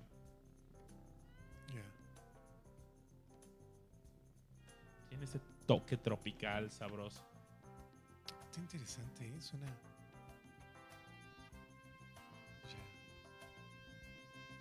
Emir Deodato. Y me parece que sigue tocando, ¿eh? Ahí en festivales de jazz. Todavía sobrevive y sobrevive bien. Sí, ahí Sí, con sus Rhodes. Tienen, tienen- son, los músicos de jazz son de como de larga duración. Tien- tienen esa ventaja. Suena bien, ¿eh? Está interesante. Sí, ese sentimiento. Ustedes, amigos de Discomanía, cuéntenos qué anécdotas tienen cuando andes. Cuando descubrieron algún músico. A ver si alguien nos comenta qué, qué músico descubrió y qué le llamó la atención. Comenta en el chat. Sí, escuchar discos completos. ¿Cuántos lo harán ahora? Eso también sería. Mm, Muy poco. Yo, yo Esto lo también hago una perspectiva totalmente diferente. dice. para artistas que sigo, ¿no? O Ujú. sea, saca un nuevo disco y te lo echas de pe a pa, ¿no? Por ejemplo, el último que sacó de este Eric Clapton, Ujú. de I, el I Still Do, Sí. es un discazo, la verdad es que me gusta mucho. No es lo mejor que ha hecho, pero Mm. es muy bueno. Es muy, muy bueno y se los recomiendo que también lo escuchen de pe a pa, ¿no? Entonces, Sí. Yo No, bueno, creo es que que es algo el, peor que haga Clapton será infinitamente Mejor. superior a, sí, a cualquier otra cosa. a cualquier cosa. Sí, sí, no, de acuerdo ahí. Pero, pero fíjate que sería una buena costumbre sí escuchar discos completos. De repente se pierde uno de... Y te lo digo por experiencia. Me tocó escuchar discos donde, pues por algo me, me, me brincaba tracks por escuchar tal vez algún éxito o algo más y dejaba pasar piezas por ahí que... que Es que luego, algo que hay que tener claro, chavos, es que no el que el éxito sea éxito, no quiere decir que a ti te guste más otra de las rolas del disco, ¿no? Exacto. Es algo que pasa muy seguido. Este, yo creo que tengo varias canciones, sobre todo los Beatles, que de Paul McCartney también, que seguramente no son, o sea, no, no son, más bien no fueron el éxito y a mí me gustan más que los, que los éxitos. Que los que Sí, igual. Sí, sí. Incluso, a- no sé si a ustedes les haya pasado, pero a mí me ha pasado y tengo algunas canciones que... eh, porque tuve una etapa en donde empezaba la canción y si en los primeros 10, 15 segundos no me gustaba, ya la que sigue. Eh, y luego me fui haciendo como la pues costumbre de dejarlas avanzar, ¿no? Porque Ujú. a final de cuentas, el- o sea, hay canciones que se toman su tiempo para pues Para desarrollarse. para desarrollarse efectivamente. Entonces, eh, a mí me, pas- me ha pasado con varias canciones, así que al principio decía, ah, no me late tanto, le voy a dar chance. Y al final resultó así, que hacer así como algo que dije, ah, wow, gran canción. Eh, y así, eh, pues seguramente también pasará con discos que dices, ah, este eh, igual empezó medio regular, pero resulta que en el lado B, por ejemplo, es genial, ¿no? Entonces también darles como su, oportunidad, tanto a canciones como a discos, para que pues se desarrollen y ahora sí que nos demuestren pues qué hay, qué hay dentro de ellos, ¿no? ¿Qué es lo que nos ofrecen? E- Es, es, eh, por ejemplo, yo he desarrollado un poquito más esta costumbre, bueno, o la he mantenido, de escuchar discos completos y no en una primer pasada como, como darle la calificación, porque me gusta mucho el rock progresivo.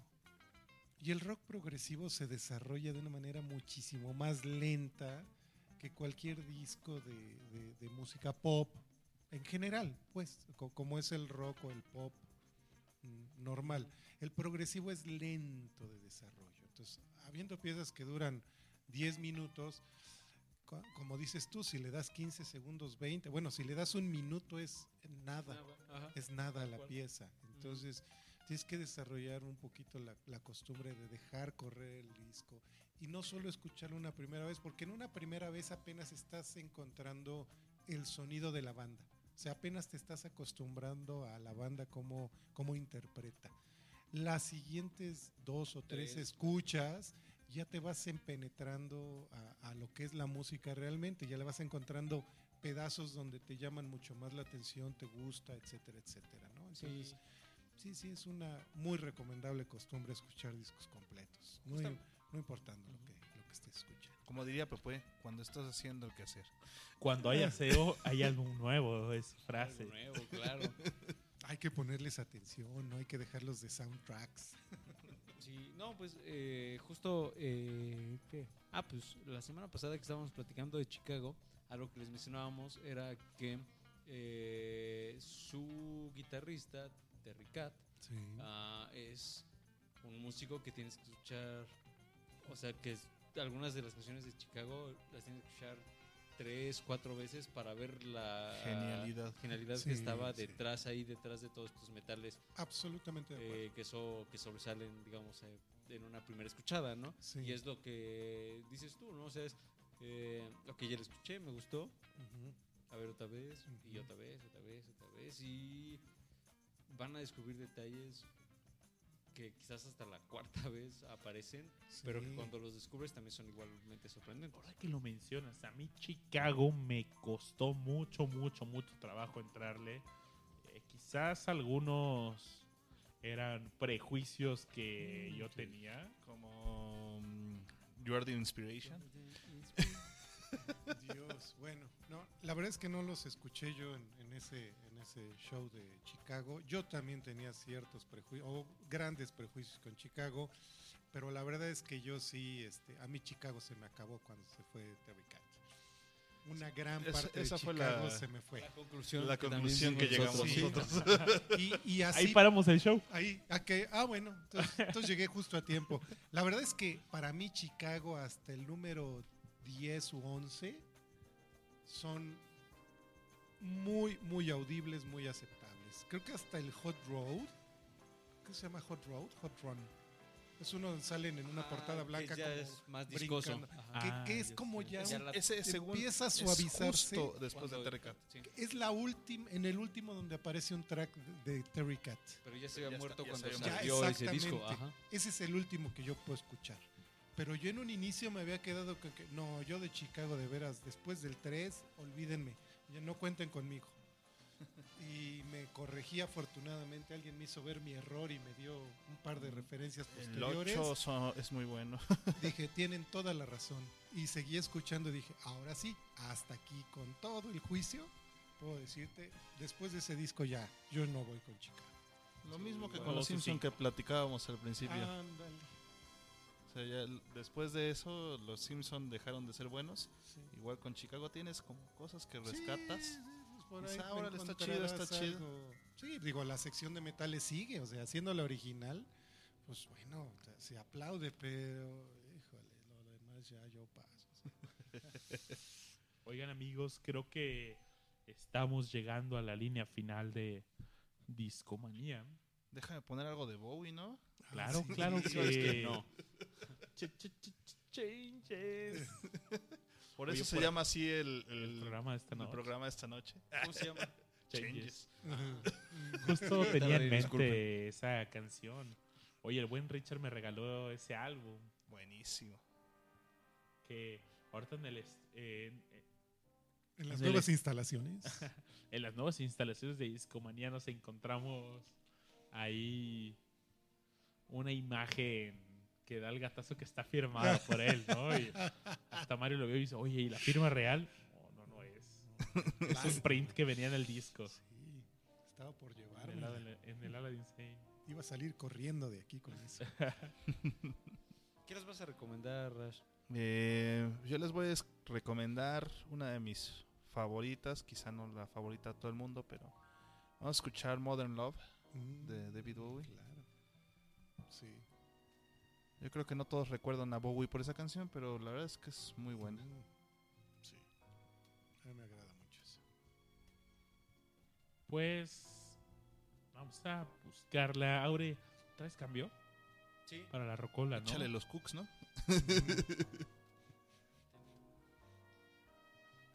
Que Ahí caiga. está, ahí está. Gracias, gracias. que caiga. Oye, pero la rocola no acepta corcholatas. Y ya nos había pasado en varios shows anteriores, pero a ver, intenta igual y esta vez sí. No, y menos de carta blanca. Ya.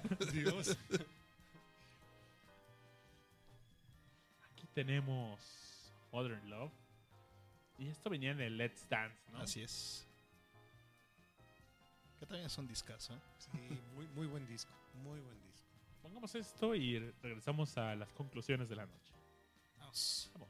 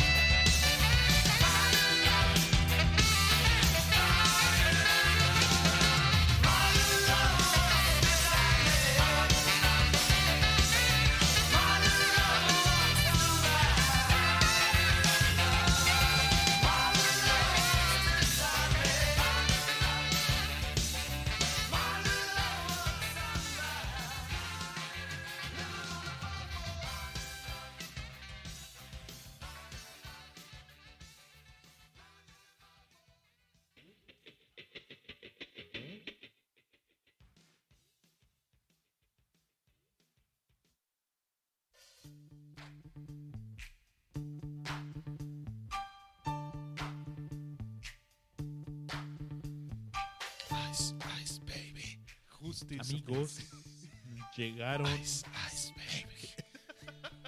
Nos dieron las 12 y. Y la noche es- ya quedó atrás.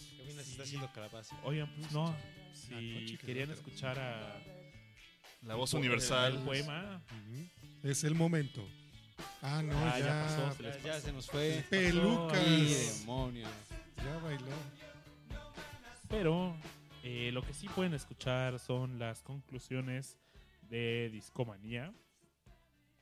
Y antes que nada, Mario, gracias por acompañarnos esta noche. Tenía rato que no te veíamos por aquí en cabina. Siempre es un placer. Muchísimas gracias. Gracias a todos. Cuando quieras, los micrófonos están abiertos. Abierte. Muchas No, gracias. pues siempre un, siempre un placer y tener la- el conocimiento musical que tienes es la verdad un placer. Es un regocijo. Muchas gracias. No, hombre, aquí yo aprendo de ustedes como no se imaginan, ¿eh? Muchas, muchas gracias. ¿Qué te llevas esta noche, Mario? Hijo, pues me llevo, me llevo tarea, ¿eh? O sea, Donovan yo lo dejé pasar feamente. Eh, entonces llevo por ahí tarea. Deodato, te digo que no conocía más que el Hotel de Adán. Bowie sí lo tengo un poco más reconocido. Bowie es muy conocido. Pero, pero te soy honesto, tampoco crees que soy, he sido el más seguidor. Entonces sí, llevo, llevo, llevo tres tareas, por supuesto, para echarme un clavado y, y seguramente después poder platicar con ustedes que los conocen mucho más. Eso es todo. Gracias por las recomendaciones. No, pues gracias a ti. También obviamente el Lance Parsons Project siempre en el cocoro. Sí, pero ese, ese ya lo tienen bastante masticado. Luego les traigo otra sorpresita. Tengo varias todavía guardadas en la chistera. Bien. Rash, ¿qué te llevas esta noche? No, pues sí, todas las recomendaciones son cosas que de una u otra forma a mí me gustan. Eh, y algo que sí me gustó mucho es que también platicamos mucho el por qué gente como nosotros eh, busca y persigue ¿no? la música como tal. Es algo que también me llevo muy feliz. Este sentido de pertenencia, ¿no? Eh, yo creo que no, no debemos dejar nunca esta... Quizá para nosotros sea música, pero bueno, los que nos escuchan, si tienen otras cosas que les apasionen, pues nunca dejen de explorar en esa cosa en específico en la que realmente les apasiona, ¿no? Eh, yo creo que es algo que nos hace, pues, mejores personas al final del día. Eso sería lo que me llevo. Cocoro. En el Cocoro, Cocoro. Qué chido. Aure, ¿qué te llevas en esta noche, amigo? Me llevo buenas recomendaciones, buena plática, por ahí esto que estábamos platicando de, del tema de buscar música, de incitarlos a la curiosidad. Es algo que siempre tenemos aquí como muy presente en Discomanía. Eh, nosotros por lo general venimos a darles recomendaciones para que es como esa probadita necesaria para que ustedes eh, Mojen los piecitos. Sí, que se le vayan entrando a, a esto de, de las distintas bandas que recomendamos. Entonces, por lo general, escucharemos una o dos canciones de estas bandas, pero lo ideal es que si les gustan, pues ya no podemos decir que no puedes llegar a ellas, ¿no? En esta época es bien sencillo llegar Sí. a muchas cosas. eh, y mm, A menos de que seas Cream Crimson, porque ya no está. Ahí sí está difícil. ay, que le busquen, que le busquen, esa es su tarea. Eh, sí, Eh, siempre hay. Y sobre todo eso, ¿no? Es como incitar su curiosidad. Y nos ha tocado ver que luego personas nos dicen, ah, pues yo escuché este tal o cual banda o tal músico gracias a ustedes. Entonces, pues eh, a nosotros nos, este, nos alegra bastante y nos hace como, nos motiva para seguir pues haciendo recomendaciones y demás. Entonces, pues ahí están las tareas de esta noche, ya ahí se las dijimos. Y si ustedes han descubierto algo, no duden en compartirnoslo. Tenemos varias vías de comunicación. Eh, Babis, ¿nos las recuerdas? Claro que sí, Aure. Gracias por mencionarlas. Bueno, recordarnos que están estos espacios y uno de ellos es nuestra cuenta de Twitter. Pueden ahí arrobearnos mensajes, mandarnos direct message en discomanía-fm. Ahí varias personas nos han dicho, ah, pues yo descubrí tal canción de Sí, eso está padre, ¿eh? O tal banda. Entonces, pues eh, ahí estamos. Arróbenos y díganle a sus amigos que nos sigan. Por favor, por favor. También estamos en Facebook como Discomanía Podcast. Ahí también nos pueden mandar un mensaje por inbox y estamos ahí cotorreando, estamos en contacto. Ahí estamos en contacto. Estamos en Instagram también. En Instagram ya también nos han escrito, nos ha escrito mucha gente, Aure. Y, y buena respuesta, buena respuesta. Buena respuesta y la verdad es que lo abrimos porque cholo, Porque Somos chavos. somos chavos y se nos hizo fácil. X somos chavos. Chavos. Y también estamos en Spotify. Ahí pueden encontrar buenas playlists, ¿no, Aure? Pusimos ya hace la semana pasada, ajá, pusimos ya la playlist de Chicago y vienen más playlists. Entonces, este, con recomendaciones eh, y demás sorpresas. Entonces, estén al pendiente. Ya superamos los 100 seguidores, creo. Ya, eh, por fin. En Spotify. Entonces, pues qué bueno que nos están siguiendo, chicos. Y recomiéndenos con sus amigos.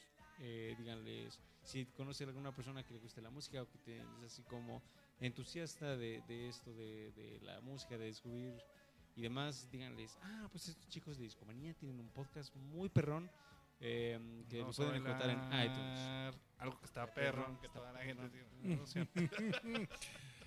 Ay, amigos, si hubieran visto el baile. Híjole. Están Gran viendo la baile, gran. y no se hincan. Hijo, exactamente.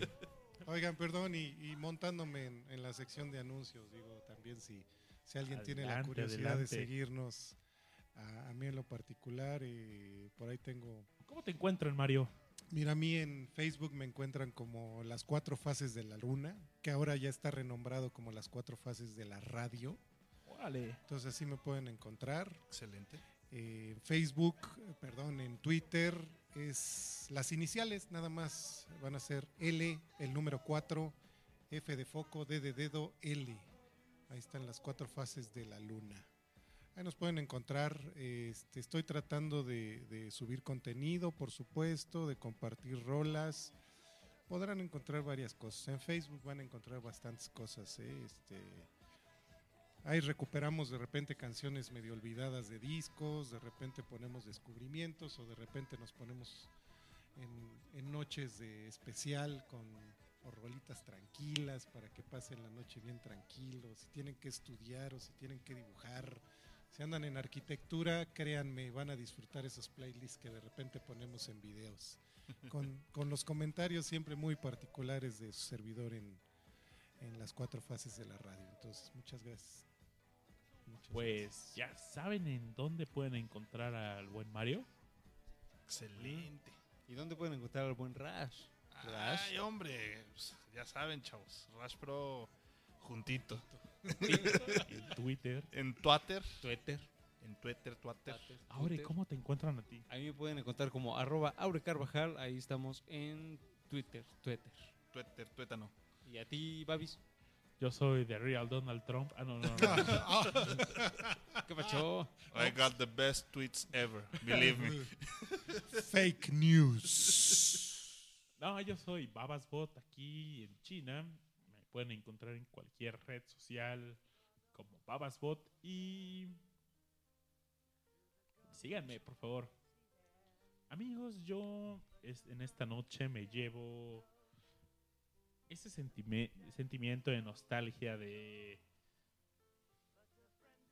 de ser esta hoja en blanco que está formando un gusto. eh, por un lado tienes lo que todo mundo está escuchando allá afuera y tomas algo de eso y, y vas formando tus propios gustos. Esas sensaciones de descubrimiento, vaya, eh, ahora viendo hacia atrás, son padres. Chavos, que nadie les diga que sus gustos son malos. Sí, No, nadie, de eh, de verdad, que nadie les- si te A encanta- menos de que sea reggaetón, entonces sí. Bueno, ah, no es cierto. eh, no es cierto, No, es si cierto, no es reggaetón, eh, chido por ti, viejo. No, yo, yo la verdad es que últimamente me he vuelto más, Pacifista. más pacifista, menos criticón, menos juzgón. Y Sí, sí, chavo. Si a ti te gusta algo, pues que a los Es demás lo les dé igual. No, y, y- y toda la música genera, te genera algo. Hay un momento para cada música y con la música vas aprendiendo y vas profundizando. ¿A dónde vas a llegar? Hasta donde la curiosidad te dé para investigar. Solo- Disfrútenlo de verdad. Solo espero que no me esté volviendo menos exigente con decirles que el otro día que después de Discomanía nos fuimos a tomar una chela y un bar al Black Horse en la Condesa y nos corrieron con maná y dije, ah, pues no está tan mal, ¿no? No, quizás soy menos exigente. E- ese fue un golpe bajo para nosotros. Touché. Decimos, ¡Ay, eso no lo dijo Babis! No es cierto, amigos. eh, sí, disfruten su música y recomiéndenla también. Siempre pueden ser la guía hacia un artista, hacia un músico para otra persona. Es un hecho. Sí, definitivamente. Amigos, pues llegó el fin de este Discomanía. Muchas gracias por escucharnos. Y, oigan amigos, ¿me dejan? Ponerlo a Mike Oakfield. si fueran tan gentiles. No, no, no, no, no, no, no. Ya lo pusimos mucho de fondo y eh, le recomiendo Mike Oldfield, pero pues eh, les quiero platicar algo, algo que realmente me sorprendió. Y bueno, ya lo hemos platicado atrás de micrófonos, pero no tienen idea cómo me sorprendió cuando descubrí que Black Magic Woman no era de Carlos Santana, y sino que era de Fleetwood Mac. Les late si ponemos a Fleetwood Mac con Black Magic Woman. Black Magic Woman con... Este viene en el Rumors, ¿no? Sí. Oye, qué buen álbum es el Rumors. Yo creo que es su mejorcito, ¿no? Sí, ¿no? El clásico álbum costó ¿qué? Millón y medio de dólares en su ¿Ah, sí? momento. Ah, fue una fortuna lo que costó ese Órale, disco no sabía. en su momento. Nadie había hecho un disco tan caro como ellos hasta ese momento. Pero bueno, Eso es. de ahí, de ahí en adelante resurge eh, y cambia de, de género casi el- el, eh, la banda de Fleetwood Mac. Deja un poco el blues clavado y se va a ritmos más, más pops, más, más actuales. No, pero no viene en este álbum, ¿no? No, pero vienen los viejos, ¿no? Pues sí, eh, te digo que es de Peter Green. Entonces sí, tiene sí. que venir en el original de Fleetwood Mac. Sí, de Híjole, hecho. no sé si venga en el Penguin. Híjole. no. Bueno, aquí el al Rocola lo tiene listo en una compilación. que, que lo identifique, por favor. Deja- Y, déjame bueno, echarle un 20 a la rocola. Eso, este, qué bueno que alguien traía dinero de Por verdad. fin. Basta de corcholata. Bueno, pues esto fue Discomanía y gracias por escucharnos. Nos vemos, Hasta chavos. siguiente. Hasta luego. Saludos, gracias. Bye. Bye.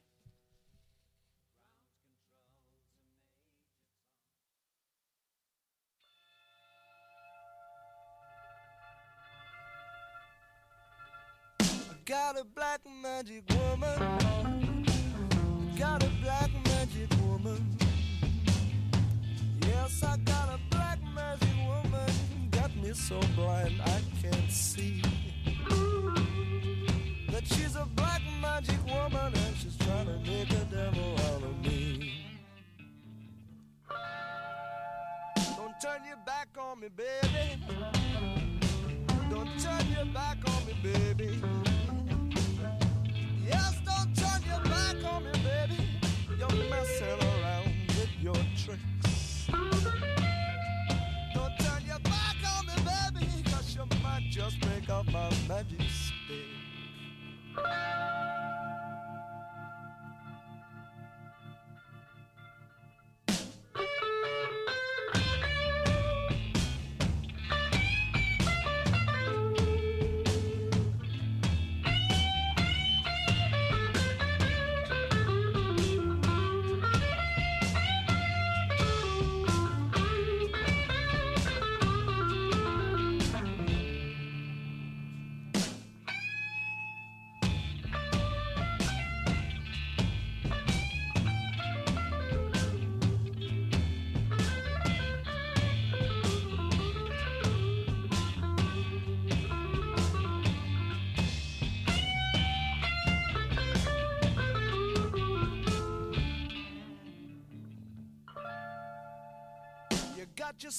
You got your spell on me, baby.